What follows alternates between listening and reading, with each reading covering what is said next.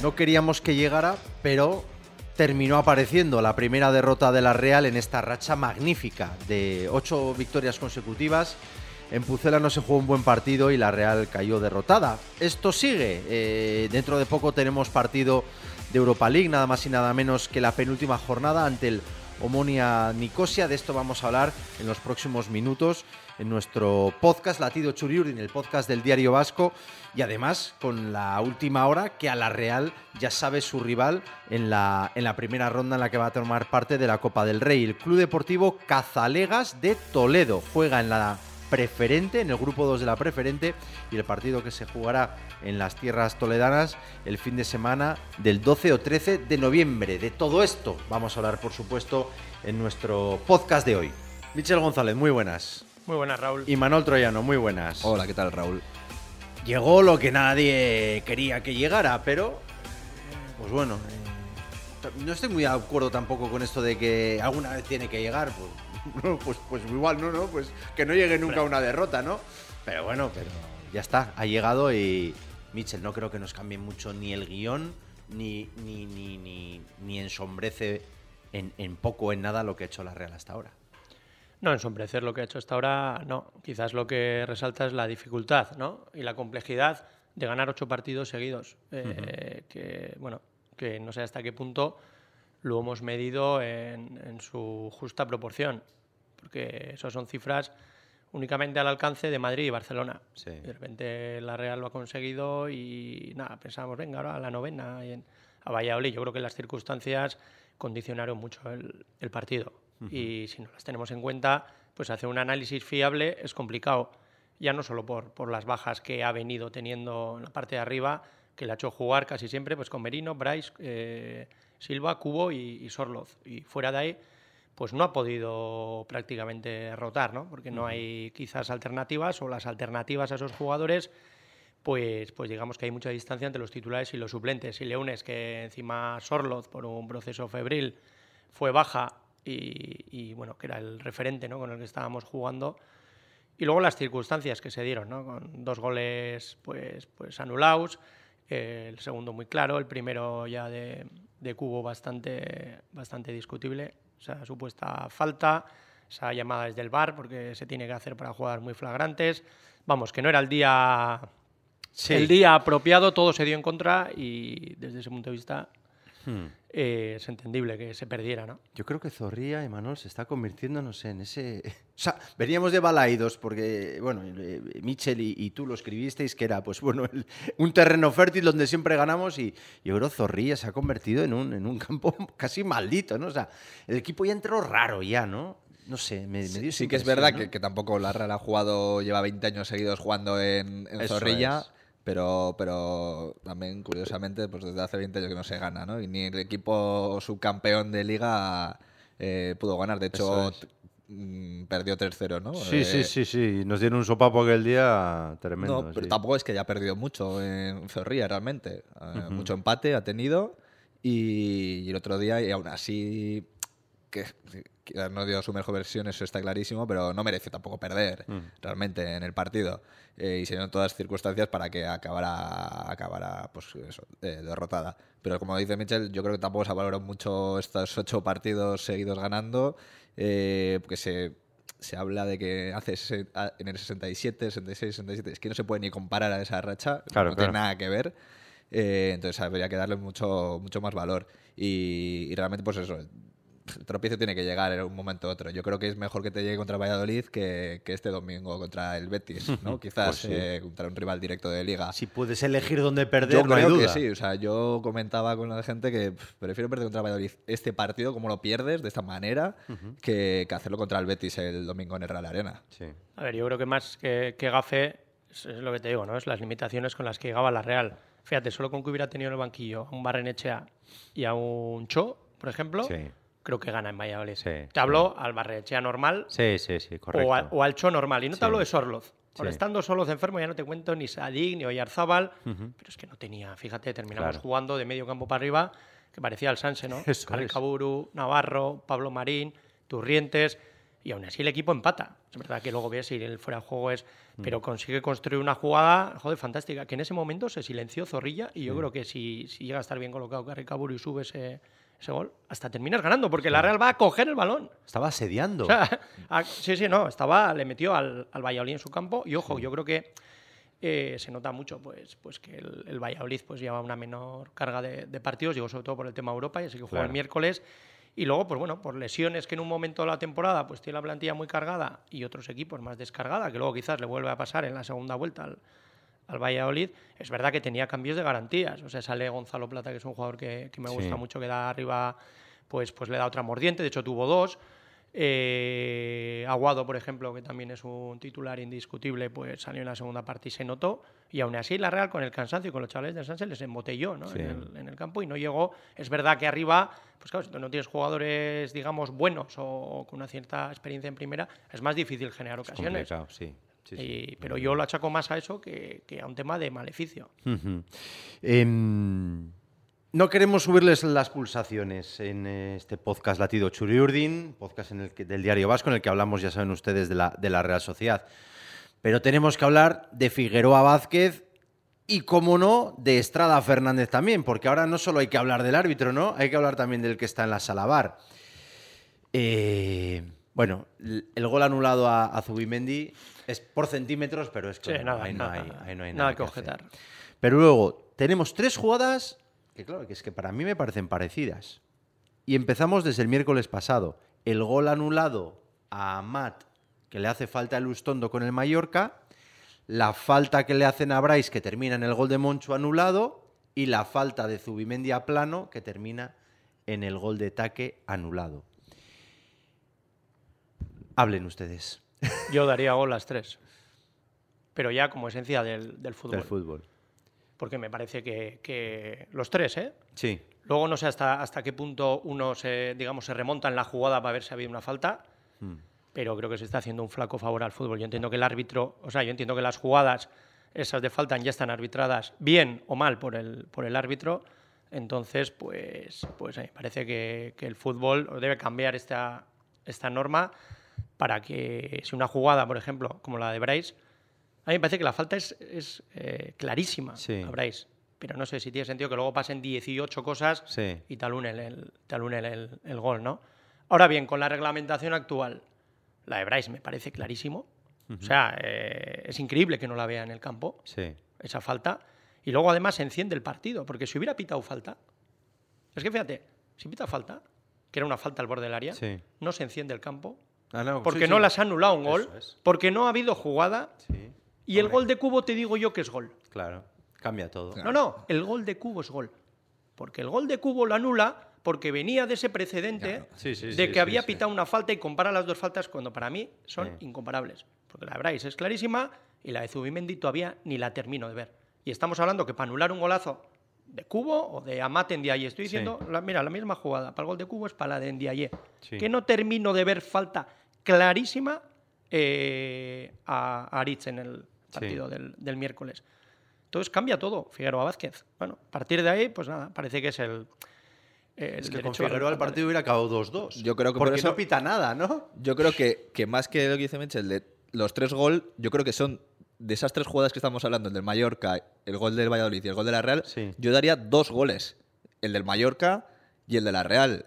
Porque el del Valladolid es que la, la falta a Bryce es, Es la- de clarísima. las Sí, tres pero- es la más es la clara. más ¿no? clara. Pero yo en el fútbol ya no, Ahí no no tenía- sé, es que- no sé si me remontaría tan atrás. Yo para mí es clarísima la falta.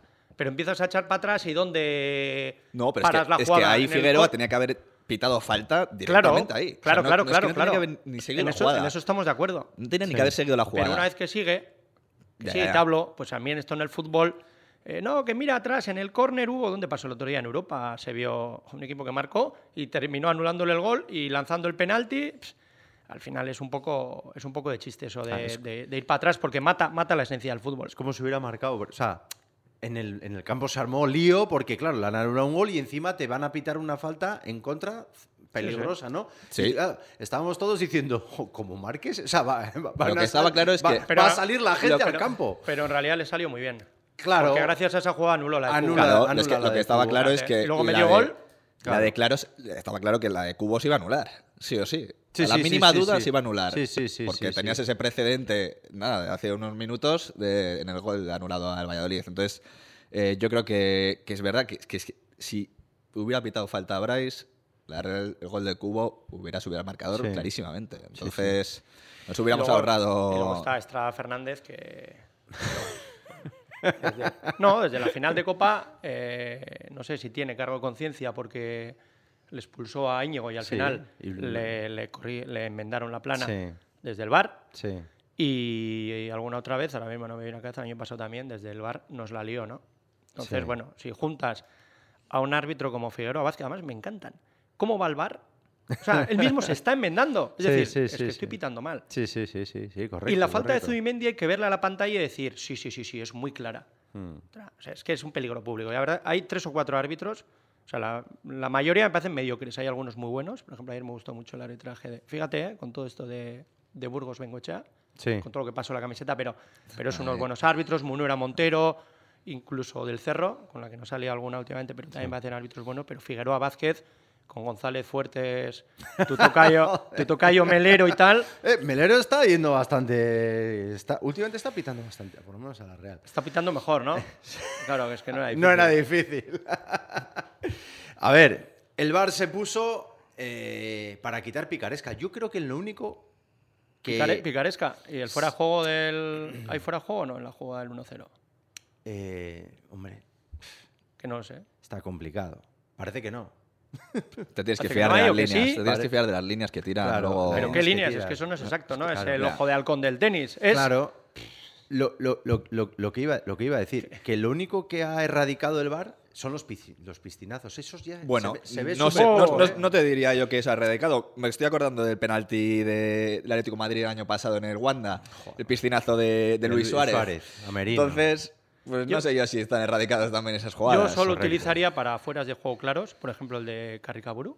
Sí. Me parece que ahí sí ayuda. Porque no hay discusión. Sí. Y puede ser que en directo Eso. el No lo árbitro vea, se lo trague y de gol. Eso es. Pero para el resto, para el resto Es que muchas tendría cosas, muchas dudas. En muchas cosas, como dice Mitchell, hay jugadas que es- efectivamente no es, discutido, no, no- no es discutible. Es sí, sí y, y- y es fuera de juego. Y, y- y, vamos, pe- pegué un puñetazo encima de la mesa porque era una pena, porque efectivamente veía la Real. O sea, Y no nos eh, dimos eh, cuenta en directo. Yo hay veces que es. dices, a ver si espero un poco, porque me ha dado la impresión, en el campo no nos dio la. O sea, pensamos Sí. que la jugada era correcta. Luego empiezas a decir, ostras, cuando ves el monitor, te, te vienes abajo, ¿no? Bueno, pues eh, el bar. Eh, bares, qué lugares tan gratos para conversar, que diría Gabinete Caligari. Eh, os pongo un nombre encima de la mesa, eh, que seguro que lo controláis. Pablo Marín, eh, este chico con el 42 a la espalda, que la verdad hizo unos, unos minutos excelentes. Sí, y tuvo un remate que, que se le fue muy alto, es verdad. Y luego en la jugada de- del gol anulado finalmente a Zubimendi, Zubimendi hace un movimiento que ahí ya se ve pues la calidad que tiene, Sí. que tiene este chaval, este riojano. Eh, veremos. Sí que es verdad que, bueno, yo decía, cuando entró, comenté aquí en redacción, bueno, vaya, vaya marrón para el chaval, pero luego me decían, pues, pues igual no tanto, porque Sí. justo estás en un momento en el que en- quizás marrones si la Real estuviera ganando, ¿no? Si Y hay que hubiera sido- aguantar, y hay que ¿no? aguantar y hay que sufrir, ¿no? Pero sí, Sí. que es verdad que era un momento, oye, eh, tienes la oportunidad para brillar, para salirte, vas a tener balón, pues a disfrutar. Y, y al principio salió un poco, pues entiendo, pues eh, a verlas venir, porque un escenario de primera división desconocido para él, pero luego se empezó a soltar, Sí. empezó a demostrar pues, eso, la calidad que tiene en sus botas y dejó una grata impresión, la verdad. Michel. Sí, eh, lo que ha hecho, lo que ha hecho Imanol, ¿no? El, sí, el contexto casi hasta le favorecía. El campo también estaba pesado, con, con- llovió, Sí. llovió bastante. eh, y bueno, ahí cuando no tienes que, nada que perder, tienes casi todo que ganar, ¿no? Quizás la situación inversa a Carlos Fernández, que le hemos visto ir sumando minutos, no digo el, el sábado, ¿eh? Sí. en situaciones que salía y la Real ganaba. Por ejemplo, contra el Mallorca. Sí. Entonces te toca correr o defender en banda, te toca, o sea, estás muy lejos del área, ¿no? Sí. No, Es que todavía Carlos Fernández, a lo mejor del 100% de los minutos que ha jugado, 80 ha sido con la Real en ventaja Sí. y en situaciones que ya no estás cerca de área. Entonces, a, digamos, a Pablo Marín le tocó todo lo contrario. Y la verdad es que, que sí, o sea, al final confirmó un poco lo que la trayectoria ¿no? que viene apuntando este chaval en, en- en los últimos años. Y bueno, y la labor que hace la Real en esa zona de, Navarra y La Rioja, ¿no? Con la Escuela de Fútbol de Logroño, que, bueno, que ha desviado, desviado, digamos, que ha captado muchos jugadores para Zubieta y que, este es uno de ellos, ¿no? que, tiene muy buena pinta. Sí. Insistimos, ¿eh? que, fue, que fue una pena porque la Real mereció el empate, terminó asediando con Carrica, con Pablo Marín, con Navarro, con Turri, con, con Iyarramendi, con Zubimendi. Está con Zubeldia, ¿no? Le, sí, hay un tiro bloqueado al final. Eso es, eso es, con Rico arriba, arriba, ¿no? Todo el rato, ¿no? Eh, pues, pues fue una pena, pero efectivamente es que, es que eh, a un amigo nuestro que tanto le gusta hacer once iniciales de, la enfermería, es que, es que casi, casi podemos hacer uno, porque claro. Es que además eh, lo hemos repetido más de, unas veces, más de una vez. Desde que después de la pandemia cambiaron la, regla de las sustituciones, que puedes hacer cinco, Eso es. casi es más importante el once con el que terminas que con el que empiezas. Sí y las bajas de la Real están haciendo incidencia ahí. Tú vas a Old Trafford y la Real, que jugó muy bien Old Trafford, es que en el descanso quitas a Sadik y metes a Sorloz. Y luego metes a Cho, que era una bala. Y, tenías cambios de, digamos, de jugadores del mismo nivel, ¿no? De uno por otro. Entonces, eh, es que tiene mucho mérito estar cuarto. O sea, estar en mismo posiciones de Champions. Y liderando el grupo en Europa. Con las circunstancias que ha tenido la Real. Yo creo que, que yo cuando veía la temporada, en verano, más allá de cómo estaba Barrene, incógnita. Oyarzábal, fuera. Luego encima se va, se va Isaac. Kai Es decir, tenía que, adaptarse Cubo y Cho con 18 años. Eran todo incógnitas. Me, dicen que ahora, eh, a estas alturas, estamos así y no me lo creo. O sea, yo creo que el momento de la Real puede ser de Navidades para adelante. Con Carlos Fernández tres meses más, con Barreneche a ver si ya está bien, con Cho recuperado, con Oyarzábal. Y vamos, yo, yo para mí es, casi un milagro ¿no? lo, que está consiguiendo la, Real. Pues hay que coger un avión, señor Troyano, y poner rumbo eh, nada más y nada menos que a Chipre. Sí, eh, y un poco que más de mano eh, en Europa, porque dependes de, ti mismo y, a verla, y luego a enfrentarse sobre todo en el último partido contra el Manchester United. que vendrá muy necesitado a Noeta. La Real tiene que jugar con eso. Ese lo tengo marcado en rojo. Entonces, bueno, la Real, pues, eh, pues sí, ya sigue con la racha y, hace el pleno de victorias, eh, consigue el pleno de victorias en Chipre, que están en crisis, parece, por ahí, por esas latitudes. Eh, que estrena nuevo entrenador, Yannick Ferrera, eh, el Omonia, pues, pues a ver si puede aprovechar. También a ver Imanol qué jugadores cuenta para ese con qué jugadores cuentas para ese partido, teniendo en cuenta mm. también que el domingo juegas un partido importantísimo en contra el Betis. Eh, pues sí, pues yo creo que tendrá que haber rotaciones, entiendo, en, Chipre. Eh, así que nada, eh, en principio también contra el rival a priori más débil, aunque ojo con el Monia, que, no. se llevó un punto de Old Trafford. Vamos, a falta de, nada, por segundos, vaya, básicamente. Y, bueno, y aquí sufrimos como perros para ganarles. Sí, yo al, hilo de las rotaciones que decía Emanuel, yo más que rotaciones, eh, tengo claro el 11 que pondría. Piernas frescas, ¿no? Sí, sí. O sea, no es que juegues el domingo en el Betis, es que en 10 días tienes Betis, United, Valencia y Sevilla. Claro. Sí, sí. Y, lo que nos jugamos es que, quedemos muertos en mitad de esos cuatro partidos. Sí. Entonces, si tienes una oportunidad de que alguien coja aire, es el jueves. Yo sí. veo a todos, pero yo tengo claro que no se acaba ni a Merino ni a Bryce. Silva seguramente no, no puede ir ni, ni pondría Sorloz, ni pondría Cubo, eso desde luego. Entonces, a partir de ahí, eh, pones a Guevara de pivote, tienes Turiente, tienes Yaramendi, tienes Navarro, tienes Carrica, tienes Carlos Fernández. Y atrás yo creo que no tienes tanto apuro porque desde que ha entrado Pacheco, pues puedes jugar eh, Arich incluso lateral y Zubeldia Pacheco, te reservas a Lenormand. Y bueno, la banda izquierda que, que improvise, como si le pone a Yongo. Y luego, pues oye, pues, eh, faltando ¿qué? 20 minutos, 15 minutos, a ver cómo va. Sí. Y pues a lo mejor tienes que hacer quintuple cambio, ¿no? Salen Bryce, Merino, eh, Sorloz o... no, yo es así, porque al final el, primer, el empate te vale la última jornada contra el Manchester. Lo que estás jugando es que te pueda valer en función, si ganas, y en función de los goles, eh, perder de uno contra el Manchester. Eso es lo que te estás jugando. Correcto. Entonces tienes que poner en la balanza, ¿me juego eso o destrozar el equipo? E incluso ganando 0-1 en Chipre, si el Manchester gana 4-5-0 al Sheriff, no te valdría. O sea, no está solo en tu mano. Sí. No es, si gano en Chipre soy primero seguro. No, no, no, está claro vale, que no. Pues a lo mejor. Eso es. Me, la juego por pasar una eliminatoria. Es un match ball, correcto. Me, la juego ahí y luego que. El match ball está claro que es contra el United. Exactamente. Y entonces, ostras, tal y como está el equipo, yo, yo lo tengo claro, vamos. No tengo ninguna duda, aunque seguramente Manuel hará otra cosa, pero... ¿O no? no. Sí, yo, bueno, yo también lo tengo meridianamente claro, porque pase lo que pase contra la Omonia, un empate el último día contra el United en casa te da el liderato de, de grupo. Y posiblemente, posiblemente, viendo la diferencia de goles, pero claro, pues es que es, yo es que veo bastante complicado eso. Y por cierto, el United que cada vez juega mejor.